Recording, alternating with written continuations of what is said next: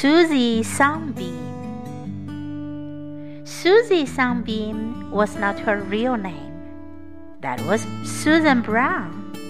But everyone called her Susie Sunbeam because she had such a sweet, smiling face and always brought brightness with her when she came. Her grandfather first gave her this name, and it seemed to fit the little girl so nicely that soon it took the place of her own. Even when a baby, Susie laughed and crowed from morning till night. No one ever heard her cry unless she was sick or hurt. When she had learned to walk, she loved to go about the house and get things for her mother, and in this way save her as many steps as she could. She would sit by her mother's side for an hour at a time and ask her even so many questions. Or she would take her new book and read. Susie was always pleasant in her play with other children. She never used an unkind word, but tried to do whatever would please her playmates best. One day, a poor little girl with a very ragged dress was going by, and Susie heard some children teasing her and making fun of her.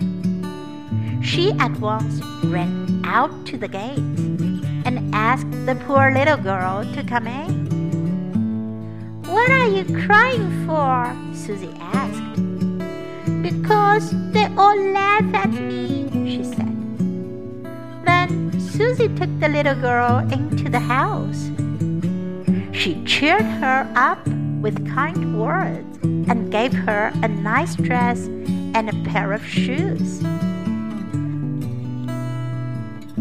This brought real joy and gladness to the poor child, and she too thought that Susie was rightly called Sunbeam.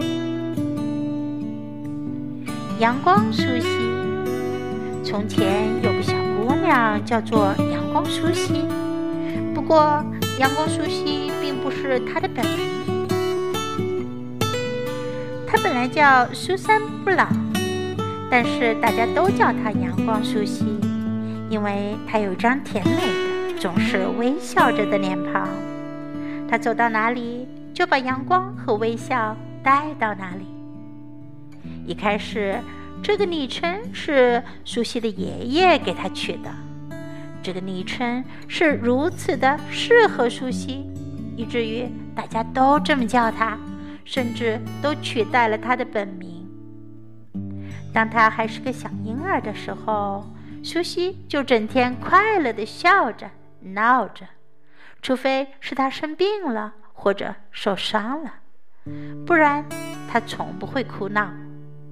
学会走路以后，苏西喜欢在家里走来走去，帮妈妈递递东西，省了妈妈许多力气。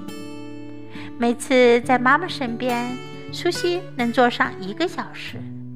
他会问妈妈许许多多的问题，或是拿着本新书自己读。跟别的小朋友一起玩的时候，苏西总是友好而礼貌。